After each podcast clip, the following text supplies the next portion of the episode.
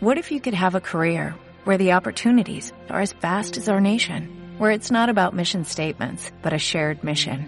At U.S. Customs and Border Protection, we go beyond to protect more than borders, from ship to shore, air to ground, cities to local communities. CBP agents and officers are keeping people safe. Join U.S. Customs and Border Protection and go beyond for something far greater than yourself. Learn more at cbp.gov/careers.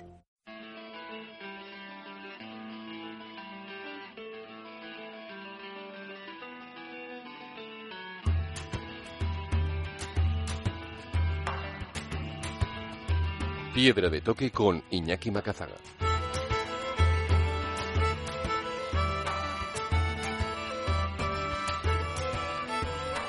que arranca Piedra de Toque, el momento de los viajes, la montaña y la aventura con todos los contenidos siempre accesibles en formato podcast en piedradetoque.es.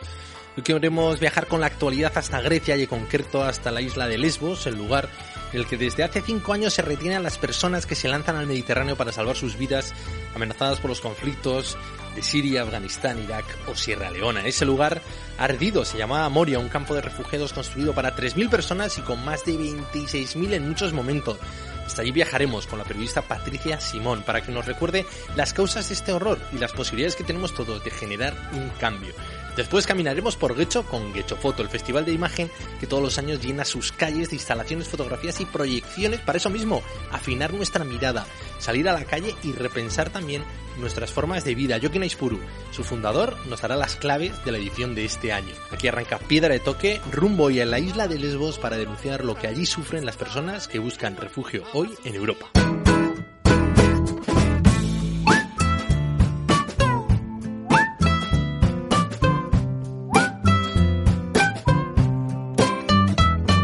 I used to have just one foot out the door. Yeah, I always wanted more. I always was the one you thought would never marry. Used to be so willfully obtuse, or is the word abstruse? Semantics like a noose, get out your dictionaries. I'm gonna cut to the quick. This is all non-fiction. Would you beat with a stick? Comenzamos nuestro viaje sonoro de hoy en Piedra de Toque, lo hacemos rumbo hasta la isla de Lesbos, en Grecia, donde hace una semana ardió el campo de refugiados de Moria, donde ya está operativo uno nuevo, con el temor de todos sus integrantes a volver a vivir los mismos horrores, de pasar los días, los meses, los años sin conseguir llegar a un lugar seguro.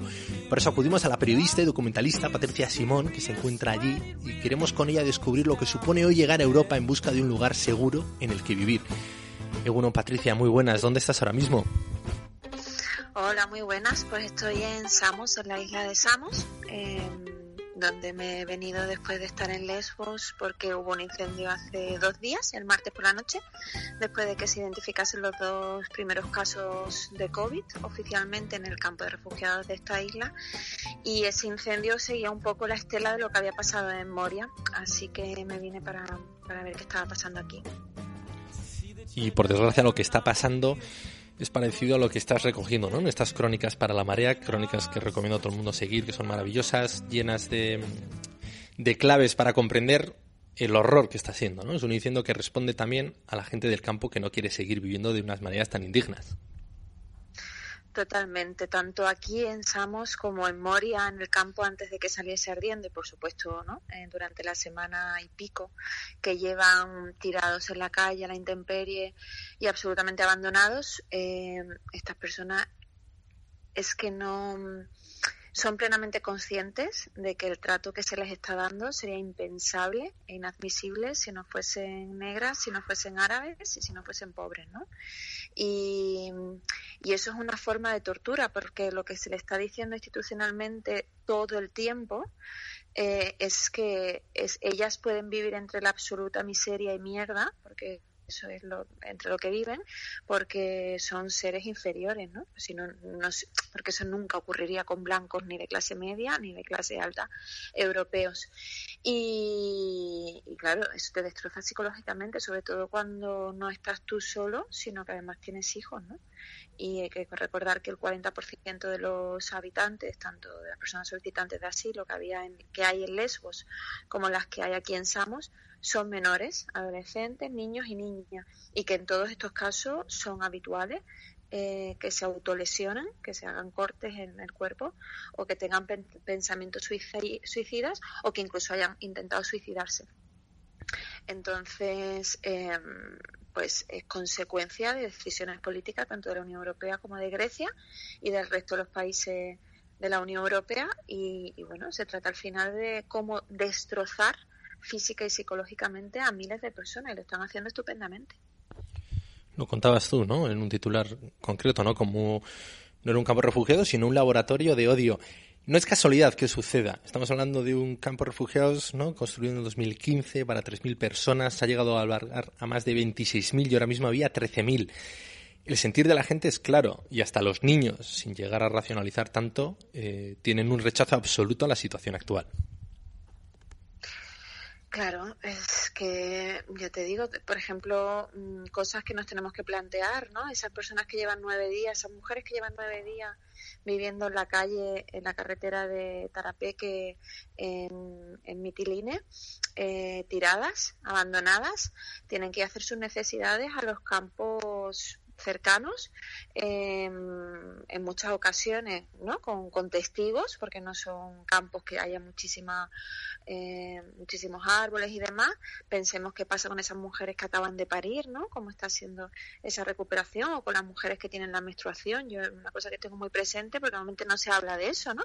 Eh, sin un sitio donde bañarte sin, un, sin medicinas eh, hay personas con enfermedades crónicas que no están recibiendo sus medicinas sin saber si ese día vas a comer, si vas a comer, qué vas a comer, si van a tener comida para sus niños, qué, qué va a pasar con el agua.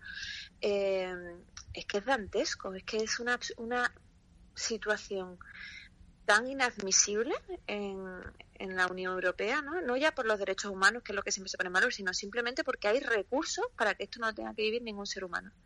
Entonces, eh, bueno, es un laboratorio, es un laboratorio que por una parte está poniendo a prueba las costuras de, las bases fundacionales de la Unión Europea, que ya llevan poniéndose a prueba mucha, mucho tiempo, ¿no? desde que empezaron las políticas de extranjería a, a principios de los 90, eh, cómo se puede discriminar y violentar y agredir y explotar a personas por su país de origen o su color de la piel o su religión, pero ahora con esto de ya el destierro absoluto en una carretera para que se cuezan en su propio sudor a ver cuánto aguantan antes de aceptarse en encarcelados de nuevo en este nuevo campo cerrado, pues lo que se está experimentando es eso, que, está dispuesta a aceptar la ciudadanía de la Unión Europea, que pueden hacer sus gobiernos, que están dispuestos a aceptar todos sus gobiernos. Y eh, yo una cosa que recuerdo mucho es que igual que nosotros eh, estamos infligiendo odio, también lo estamos generando, ¿no? Eh, todavía no, y las personas son muy amables para las condiciones en las que están es Mm, sorprendente, ¿no? Que nos sigan recibiendo también y contando eh, qué está pasando y dejándonos acompañarle. Pero lógicamente em, el hecho de que te hagan sentir así de mal todo el tiempo y que te hagan sufrir tanto también genera un, un odio y ese odio eh, estas personas tarde o temprano van a deben de llegar a un sitio seguro en nuestros países y tener una vida digna. Bueno, no tengo claro si, si seguimos maltratándolas así, cuál va a ser su percepción ¿no? sobre, sobre nosotros y nosotras, porque desde luego mm, lo que le estamos haciendo es para que tengan una idea bastante mala. Porque además el, el, pecado que han cometido ¿no? para ser tratados así ha sido huir de sus países en busca de un lugar seguro en Europa. Totalmente, bueno, y además ya sabemos que geopolíticamente, ¿no? Pues tenemos mucha responsabilidad en parte de las causas por las que ellos y ellas han tenido que abandonar sus países. Em, sabemos que tenemos una implicación brutal en todo lo que ha pasado en Afganistán durante las últimas décadas, en lo que ha pasado en Irak, ni te cuento, lo que ha pasado en Siria exactamente igual, aunque también, ¿no? Eh, yo creo mucho en que todos tenemos que asumir nuestras responsabilidades y las poblaciones que tienen regímenes, pues como el régimen de Assad, también tiene una responsabilidad, así sea una dictadura o, lo que ha pasado durante décadas en Afganistán. Pero bueno, la influencia y la injerencia de la comunidad internacional también eh, hay que tenerla muy presente. Entonces, estos son los resultados de cuál es nuestro modelo, nuestro sistema económico, nuestro sistema político y, y sobre todo nuestro sistema ético, porque es que aquí lo que está pasando es que está, seguimos buscando respuestas sobre cómo fue posible el holocausto eh, durante el régimen nazi eh, y cómo lo, parte de los alemanes consintieron lo que estaba pasando en los campos de concentración y siento mucho decir que no hace falta que miremos a la historia, que es lo que estamos haciendo nosotros y nosotras, ¿no? Y que tiene mucho que ver también, yo creo, desgraciadamente, con la naturaleza humana, que mm, una cosa es que podamos verbalizar solidaridad, que podamos sentir empatía, que nos pueda doler momentáneamente eh, ver a personas en estas condiciones, pero la realidad es, y o lo aceptamos o cambiamos en nuestro comportamiento, que seguimos con nuestra vida exactamente igual. Y, y, aunque nuestra responsabilidad no sea exactamente igual que la de las instituciones, si las instituciones no tuviesen claro que en realidad eh, estas personas mm, el sufrimiento de estas personas no nos importa tanto, no harían este tipo de actuaciones. Y eso lo saben las personas refugiadas, ¿no? A mí estos, estos días una cosa que me repetían mucho es, ¿para qué te voy a contar otra vez mi historia si ya sabéis lo que nos está pasando? Y llevan toda la razón del mundo. Todo el mundo sabía lo que estaba pasando en Moria. Yo no había venido antes a Moria, pero sabía lo que estaba pasando en Moria.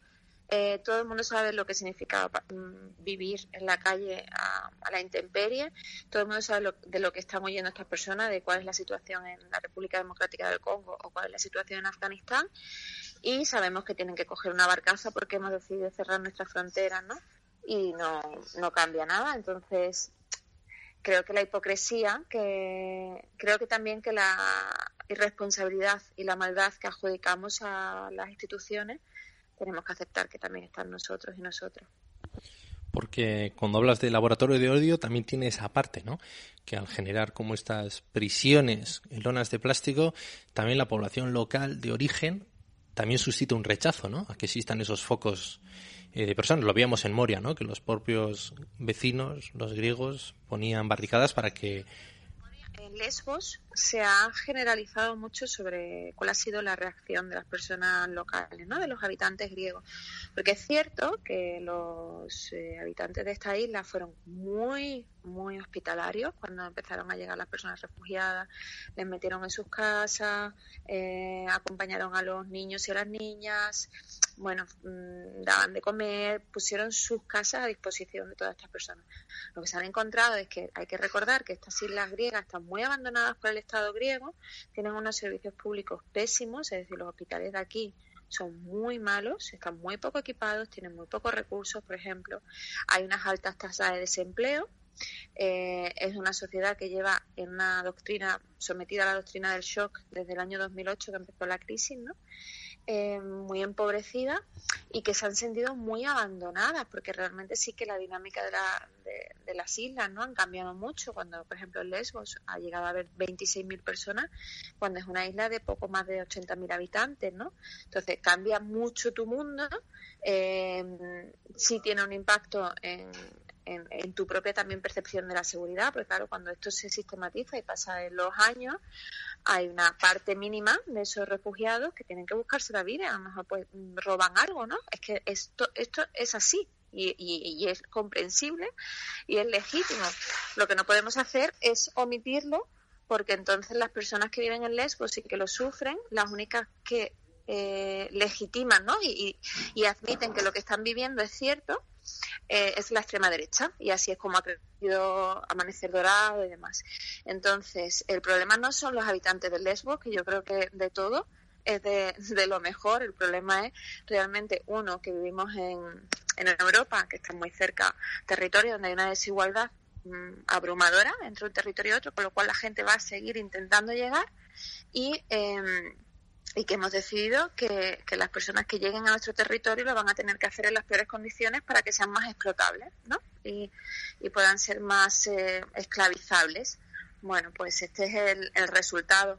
Pero claro que, que, se ha convertido en una escuela de odio porque las personas que están en Lesbos, que han visto sus negocios perder dinero que sienten que sus hijos e hijas van a tener peor vida no por los refugiados, sino por el sistema neoliberal y la crisis en la que estamos, ¿no? Por, todos esos factores que significa que se estén robotizando los, los trabajos, que la mano de obra cada vez está más precarizada y todo eso, y necesitan un enemigo, y el enemigo se lo está dando la extrema derecha, que es la, persona refugiada, ¿vale? Eh, por supuesto no es el culpable, pero es que son los que se ven afectados diariamente.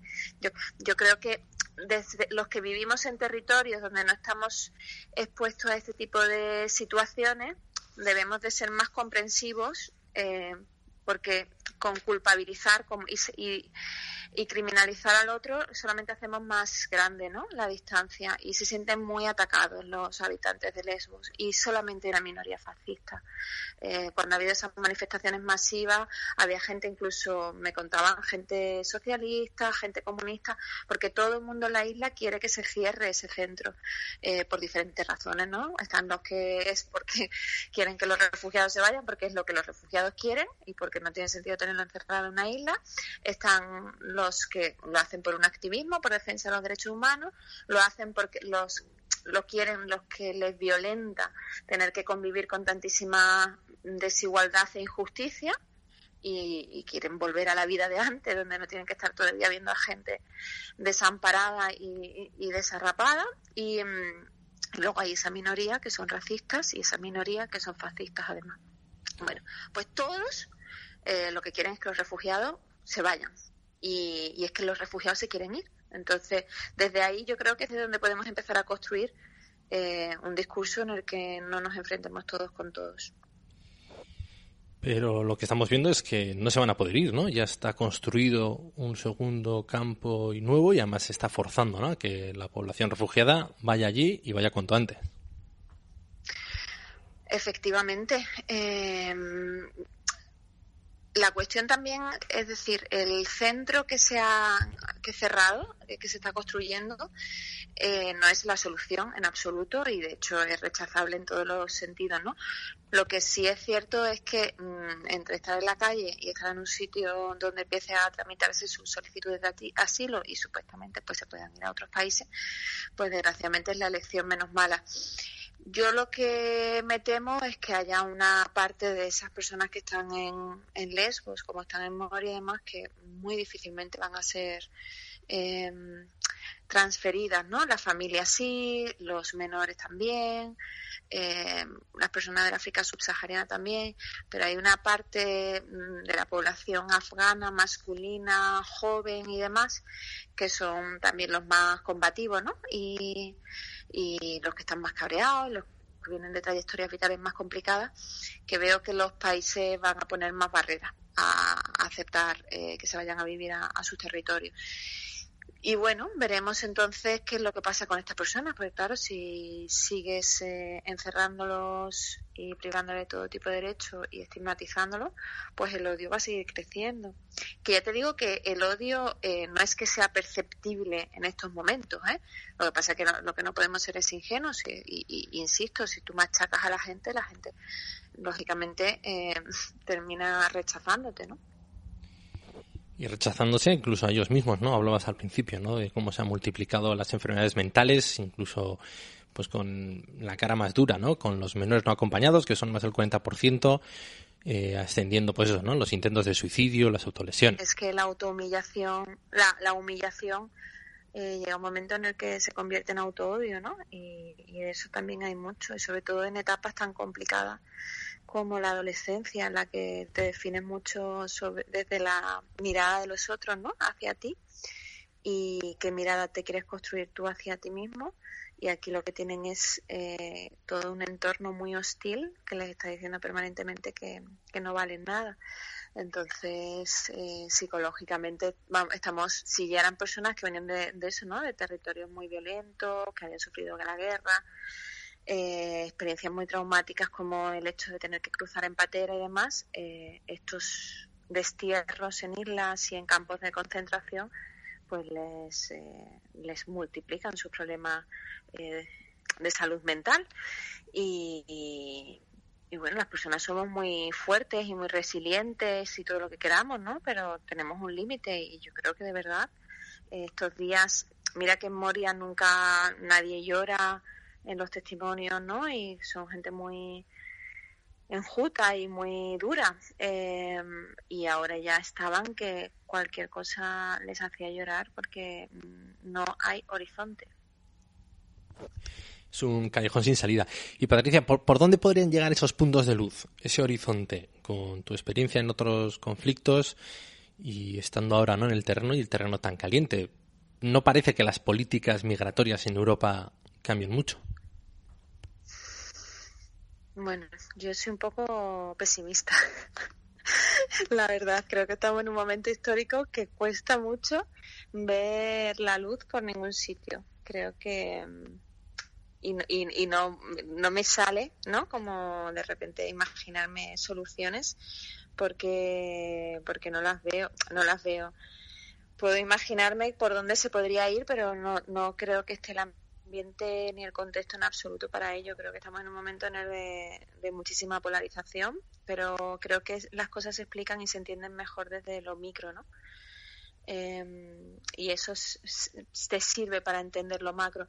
Y lo que está claro es que mm, si la crispación en el Estado español es tan grande que hay familias que no pueden hablar de política, ¿no? Que todos nos hemos convertido en enemigos de todos. Así sea porque estemos en desacuerdo en el 5% de nuestras opiniones y ya es eh, irresoluble ¿no? la distancia. Entonces, si nos hemos vuelto absolutamente tan intolerantes, eh, tan maximalistas y y tan suspicaces, ¿no? Que cualquier, cualquiera es tu enemigo y cualquiera lo hace mal y entonces le, le, insulto y si es públicamente mejor porque para eso tengo las redes sociales y demás, ¿cómo vamos a construir sociedades multiculturales eh, con personas que vienen de trayectorias tan, tan complejas, eh, con un nivel de desempleo tan grandísimo como el que tenemos y eh, con unos medios de comunicación en muchos casos azuzando el odio, ¿no? Me parece, me parecería imposible. Mm, ¿Qué creo que podría ayudar? Pues que, mm, recordemos eh, mm, de dónde venimos, ¿no? Quiero decir, la sociedad española es una sociedad eh, donde había unas tasas de analfabetismo altísimas, donde había tasas de miseria altísimas hasta eh, mediados del siglo XX y casi hasta llegar a la democracia, donde fuimos capaces, pese a todas las dificultades de que ir a la universidad fuese un privilegio de unos pocos, a, a ver una, una tasa de, éxito en estudios ¿no? superiores muy alta, pero no solamente hablo de universitarios, de formación profesional, eh, de constituirse una clase media también eh, de la que la gente que consiguió llegar a esa clase media pues se siente muy orgullosa porque fue fruto de su esfuerzo y de su trabajo.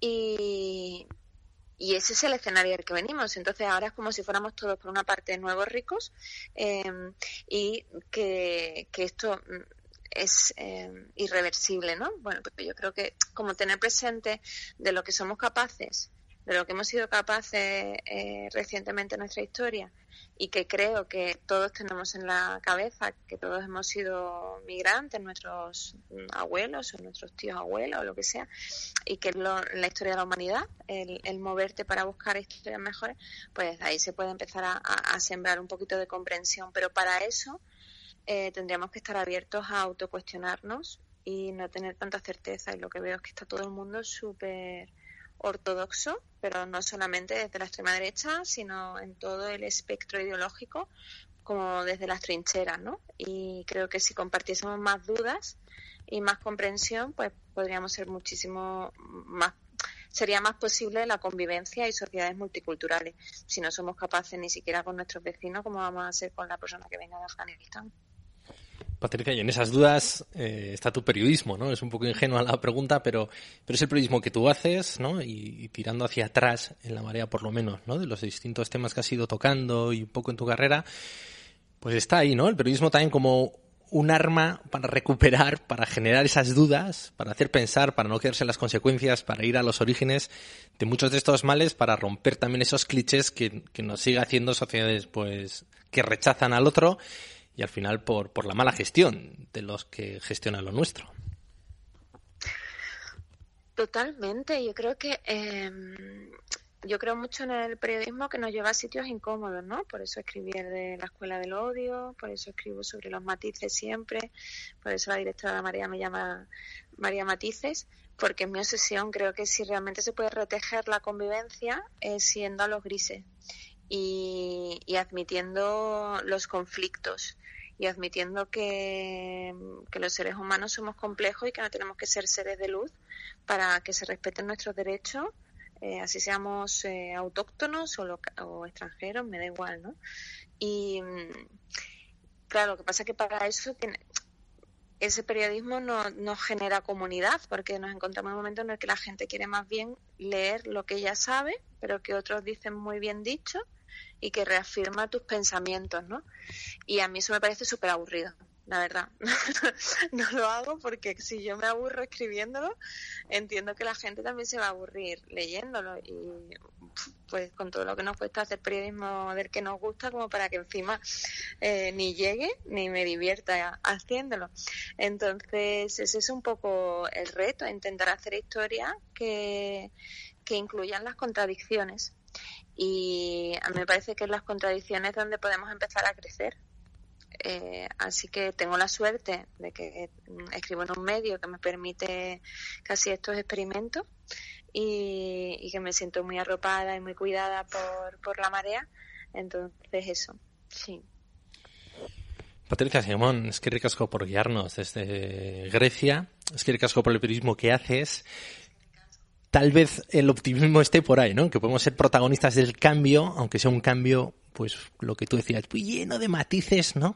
Pero bueno, cambio al fin y al cabo. Oye, Patricia, nos gusta siempre despedirnos con nuestros guías y más los que están en lugares complicados. Eh, ¿Qué lees? ¿Cómo alimentas esa actitud crítica? ¿Cómo te mantienes al día, no sé, o, o, te distraes? No, no, eh, para distraerme no, pero ah, me encantaría recomendar un libro que además tuve la oportunidad de presentar para su editorial y a su autora, que me parece de las cosas más interesantes que he leído en mucho tiempo. Y es, eh, el libro se llama Notas desde un país extranjero, es de la periodista Lucy Hans y está publicado por Deconatus. Y lo que hace Lucy es eh, contar eh, su experiencia como periodista. Este libro fue el finalista del premio Pulitzer de no ficción en 2017 y es la historia de cómo ella a través de un viaje que hace, bueno, como se queda ya después 10 años en la zona de, Turquía y trabajando por todos los países del alrededor, pero en ese periodo, en esos 10 años, como a través de, viajar a, a, Grecia, a Turquía, a Afganistán, a Irak, empieza a cuestionarse su propia identidad como estadounidense, identificando qué había del imperialismo estadounidense en todos estos países. ¿no? Y cómo su mirada estaba construida desde, esa, desde ese supremacismo y, desde esa mirada económica. Y entonces es interesantísimo porque es un proceso de autocrítica continua sobre cómo se acercó ella a las historias hace 10 años ¿no? y cómo, cómo las ve ahora, como qué preguntas hacía a los habitantes de Grecia, por ejemplo, que no se hacía a sí misma o que no había hecho en Estados Unidos. ¿no? Eh, y, y, me parece de los ejercicios más honestos que, he leído, porque primero porque te das cuenta de que también nuestra, nuestra constitución cultural es estadounidense, ¿no? Siendo europeos, en mi caso andaluza y en mi caso andaluza. Y eso es súper interesante porque hay un montón de cuestiones eh, históricas, que ella lo que hace es un repaso histórico sobre la presencia de Estados Unidos en el mundo durante el siglo XX que mm, son desconocidas para la mayoría de la población, incluida para mí, y que me explican mucho sobre el mundo actual. Entonces, recomiendo muchísimo este libro, es eh, Notas desde un país extranjero de Lucy Hans, publicado por Deconatus este año. Genial, Patricia. Pues muy buena recomendación. Es que ricasco por charlar con nosotros. Descansa porque creo que has tenido una mañana, un día bastante ajetreado y que sepas que te vamos a seguir, que eres ya una guía de piedra de toque y que, que te voy a tener muy cerca para ver a qué lugares nos podemos viajar contigo. Es que ricasco. Un abrazo, chao.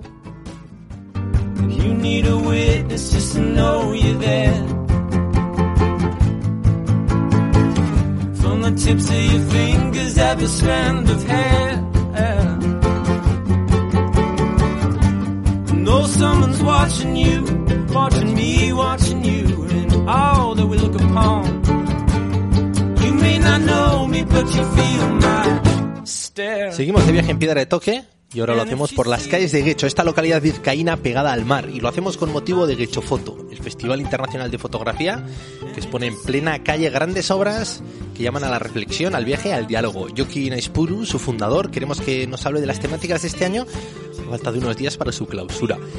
Egunon, Jokin, el título de este año no podía ser más acertado, ¿no? A la calle. Sí, eh, suena un poco así provocativo, hay que aclarar que cuando nosotros solemos trabajar las temáticas de un año a otro y cuando su- sugerimos esta temática, este lema, ¿no? De a la calle, eh, esto fue antes de- del COVID, ¿no? Después vino el confinamiento, el posconfinamiento, pero aún así eh, decidimos eh, seguir con, con este lema, ¿no? Eh, a la calle, que tiene que ver mucho también con, que era la idea original, con el espíritu del festival, ¿no?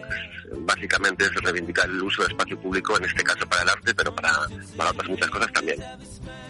Además lo, lo dejáis claro también en la web, en la presentación, ¿no? Eh, reclamáis la calle como un espacio libre contra ¿no? la privatización y la homogenización de espacios, de ciudades, de lugares.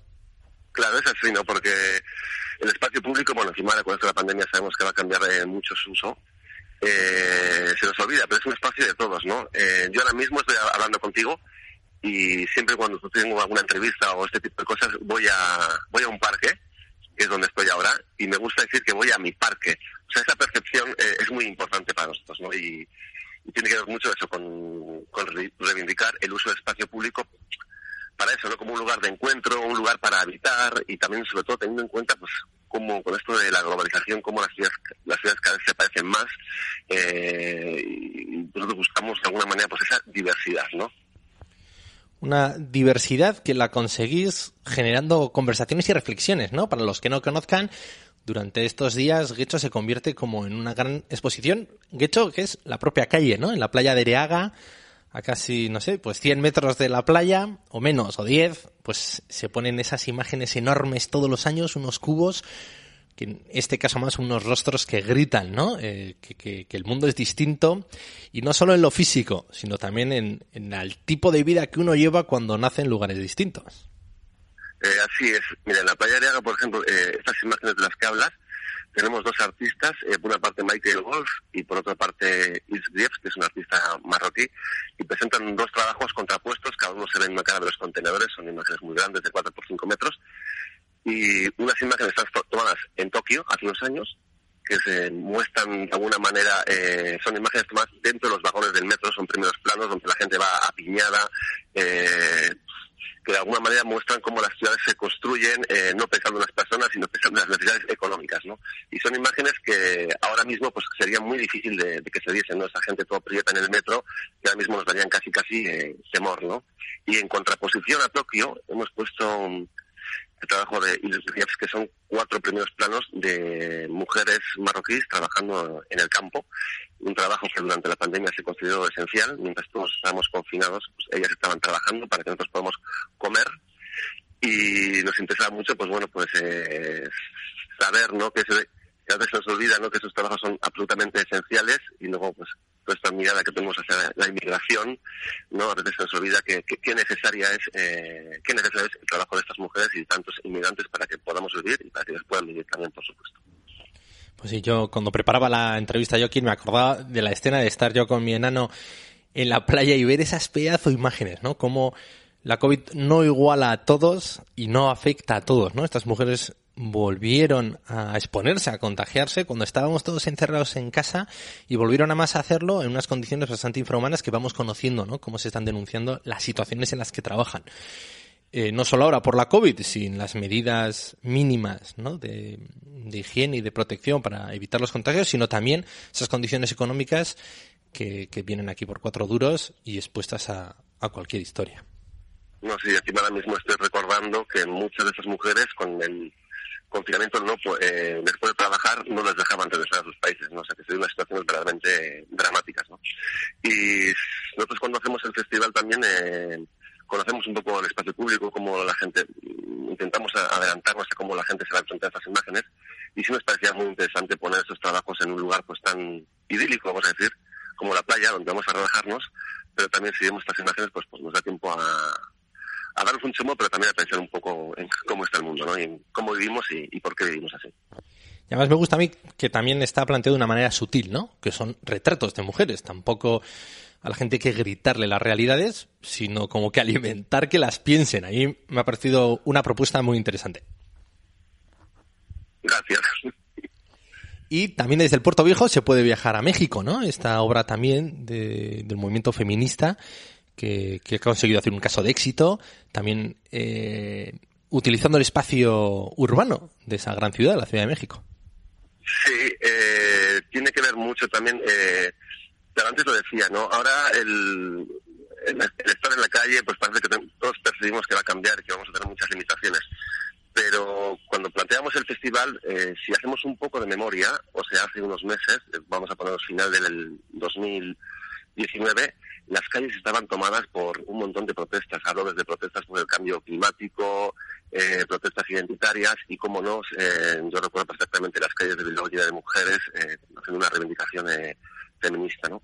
Y en ese sentido queríamos hacer un hueco a, a, ese tipo de reivindicación, a, ese tipo, a esta lucha, y escogemos el trabajo de Julieta Gil, que es una artista del DF, de México, y allí mm, se dio un caso de que cuatro policías violaron a una niña, entonces eh, las mujeres de México saltaron, saltaron, estallaron, bueno, eh, y demostraron su enfado, digamos, con unas manifestaciones inmensas. Y lo uno de estos ejemplos fue que mm, hay una escultura mítica en México, el nombre no recuerdo ahora, de las mujeres eh, lo grafitearon todo con, un montón de, de, reivindicaciones, vamos a decir, ¿no? Al de poco, el gobierno eh, valló el, este, este monumento, creo que se llama, recuerdo, eh, para que no se vean esas, esas eh, pintadas, digamos, y para reconstruirlo, ¿no? Y Julieta lo que hizo este artista es, con la ayuda de, un montón de mujeres, se colaron y documentaron todo este, el, toda esta escultura y todos estos grafitis, todos estos mensajes de feministas, y con eso hicieron pues eh, una pieza en 3D donde podemos ver eh, cómo quedó ese, ese monumento que el gobierno ha intentado ocultarlo y de hecho ya está limpio, pero queda ese testimonio en 3D de, aquel, momento histórico que, que vivió México, ¿no? O sea, que queda claro que ese grito de a la calle no solo es para salir de nuestras casas de este confinamiento, sino también a la calle a disfrutarla, a hacer lo propio y a reclamar también que, es posible otras vidas y otros mundos. Y con Hong Kong eh, también hay otra propuesta que es muy clara, ¿no? Los hongkoneses están sufriendo, ¿no? Este cambio, ¿no? De propiedad del país, ¿no? Un cambio curioso de que no dejan de ser, de seguir siendo pues prácticamente una colonia y que también las ha sacado a la calle y, con- prácticamente con lo opuesto. Sí, eh, invitamos a Tadeo, a Comar, que es un artista francés. Él es un fotoperiodista, eh, que está acostumbrado a un tipo de lenguaje eh, eh, periodístico, vamos a decir, y que bueno, alimenta muchos periódicos con sus reportajes. Y él estuvo en Hong Kong eh, cubriendo esas protestas a finales del 19, si no estoy equivocado. Eh, pero él quiso hacer un trabajo un poco más personal, huyendo un poco de este lenguaje eh, fotoperiodístico, vamos a decir, ¿no? Y él presenta una serie eh, en la que mm, ¿cómo explicarlo? En la que eh, muestra todas las técnicas de, como la represión, vamos a decir, por parte del gobierno chino es cada vez más fuerte en Hong Kong, eh, pues todas las técnicas de manifestación eh, se han vuelto cada vez más complejas, ¿no? Entonces lo que lo que nos enseñan que hecho son todas estas nuevas técnicas eh, que utilizan los manifestantes en Hong Kong para ocultarse y sobre todo para no ser, eh, para ser, digamos, visibles de alguna manera, para, porque quieren hacer su re- reivindicación, pero invisibles a la policía para no sufrir esa represión, ¿no? Entonces han desarrollado un montón de técnicas de, de manifestación, como, bueno, hay una imagen mítica que es que hacen como una especie de grupos que se cubren todos con paraguas, toman como una especie de escultura, pero que les permite ocultarse de la policía. Tienen también, eh, bueno, han desarrollado una técnica con drones, con técnicas de láser para cegar los ojos a los policías. Un o sea, es un- queremos mostrar un poco cómo eh, las técnicas de manifestación y de protesta, a nivel que, que aumenta el control y, y la represión por parte de, de las fuerzas de seguridad, eh, las protestas también se, cada vez se, so- se hacen más sofisticadas. ¿no? Entonces, el, el trabajo de TADE pues, nos muestra esto. ¿no? Es un trabajo pues bien eh, impresionante, vamos a decir. Nuevas formas de insurgencia, sí, sí. Muy sugerente. Y este año, claro, eh, todos a la calle, temáticas en espacio abierto para poder disfrutarlo y también un gran apoyo en lo online, ¿no? En la web se ha podido seguir muchos de los trabajos de, que presentáis y también propuestas distintas para disfrutar, ¿no? También le estáis dando al podcasting con los compañeros de Radio Ambulante, todo un referente. Sí, eh, nosotros, mucha gente piensa que Foto es un festival de fotografía, realmente se llama Foto Festival de, Imagen, ¿no? Eh, la fotografía, evidentemente, siempre ha tenido mucho peso, pero en, cuando hablamos de imagen, digamos que intentamos abrazar, pues, los medios de, de expresión que los artistas visuales, que los artistas están utilizando hoy en día. Y me refiero, pues, programamos cine, programamos eh, realidad virtual, eh, documentales, eh, arte digital. Y este año, eh, también, que tiene que ver mucho con la pandemia, ¿no? Eh, nos gusta decir que hemos el festival más callejero, porque todas las exposiciones están casi todas en la calle, y más digital. Refiero porque hemos hecho un programa específico, o sea, que, eh, que sucede solo en, en, en, la web del festival. Digamos que la web, además de su papel de, de comunicación, ¿no? De informar sobre las actividades, los artistas, tenemos un apartado que es en el que suceden cosas, ¿no? Y ahí, en ese sentido, pues, eh, hay desde una playlist, eh, hay lo que tú citabas, los podcasts de Radio Ambulante que, que nos encantan, porque son otro tipo de narrativas. Le hemos puesto el sugerente título para, para que tus ojos descansen, porque tanta imagen, ¿no? Pues queríamos hacer algo simplemente pues para escucharlo. Y Radio Ambulante, pues, eh, son los podcasts de, que se graban semanalmente en los estudios de NPR, que es la radio pública de, Estados Unidos, en Nueva York, y son unos podcasts que cuentan en castellano historias de América Latina, pero con una estética y con un eh, saber narrar que, bueno, que es súper seductor y, son una maravilla realmente, ¿no? Pero el programa online también tiene, tiene más cosas, ¿no? Tiene, pues, eh, eso de que hablábamos antes, de Julieta Gil presenta su escultura en, en 3D, hemos, hemos hecho un poco también a un, por contactar con los chavales también a todo el tema de los filtros de Instagram y bueno, y hay alguna pieza de arte digital más, ¿no? O sea que yo creo que merece la pena visitar ese apartado de la web. Bueno, Joaquín, pues es que ricasco por guiarnos por esta propuesta cultural con la imagen como protagonista.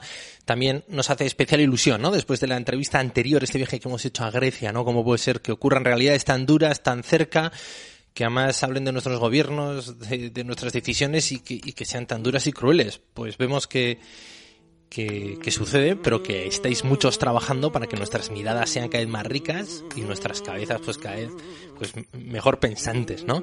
Así que es que ricasco y nos apuntamos vuestra web, he hecho foto, donde podremos seguir después todos estos trabajos. Es que ricasco. Es que ricasco,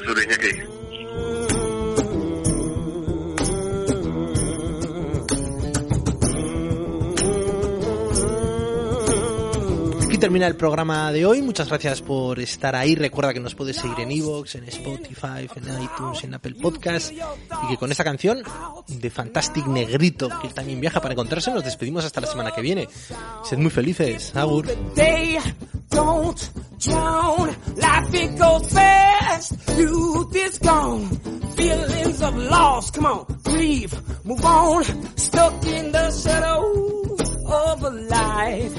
That you try to leave behind.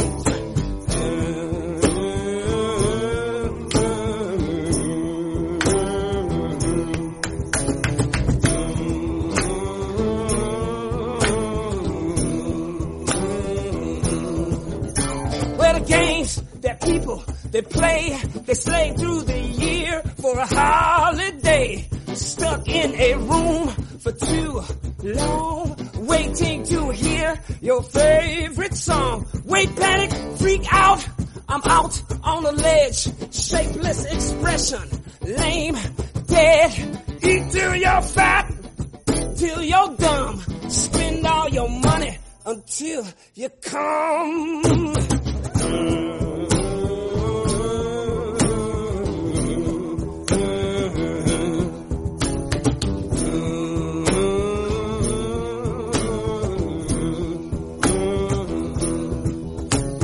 Travel and we travel trying to find it. But I know that neither one of us, no, neither one of us can survive it. But good Lord, we travel, oh, we travel trying to find it. We're just people, lonely people, you and I no feel.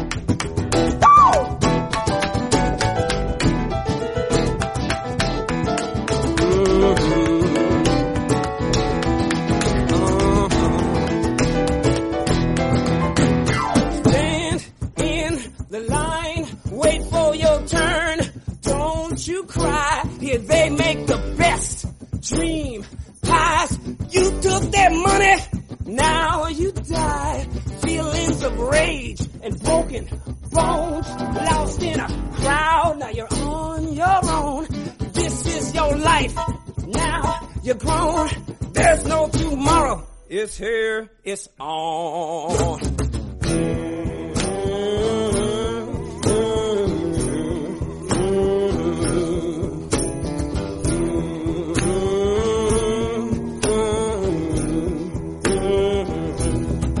Well, we travel and we travel, try to find it. But I know that neither one of us, no, neither one of us can survive it. Baby, baby, baby, baby, travel. Lord, we travel, trying to find it. We're just people, lonely people, you and I.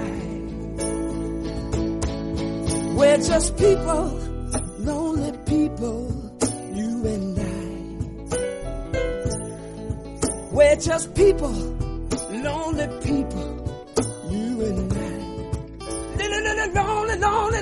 lonely, lonely, lonely, lonely, lonely, lonely, lonely, lonely people.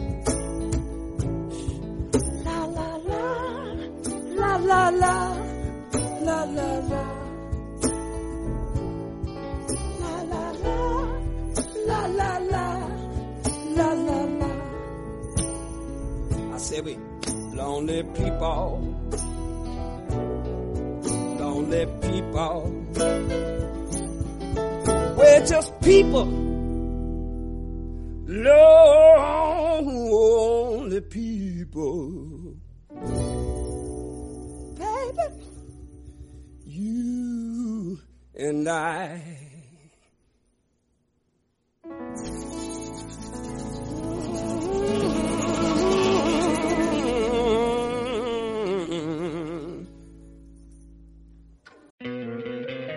te encantaría tener 100 dólares extra en tu bolsillo? Haz que un experto bilingüe de TurboTax declare tus impuestos para el 31 de marzo y obtén 100 dólares de vuelta al instante. Porque no importa cuáles hayan sido tus logros del año pasado, TurboTax hace que cuenten. Obtén 100 dólares de vuelta y tus impuestos con 100% de precisión. Solo con Intuit TurboTax. Debes declarar para el 31 de marzo. Crédito solo aplicable al costo de la presentación federal con TurboTax Full Service. Oferta sujeta a cambios o cancelación en cualquier momento.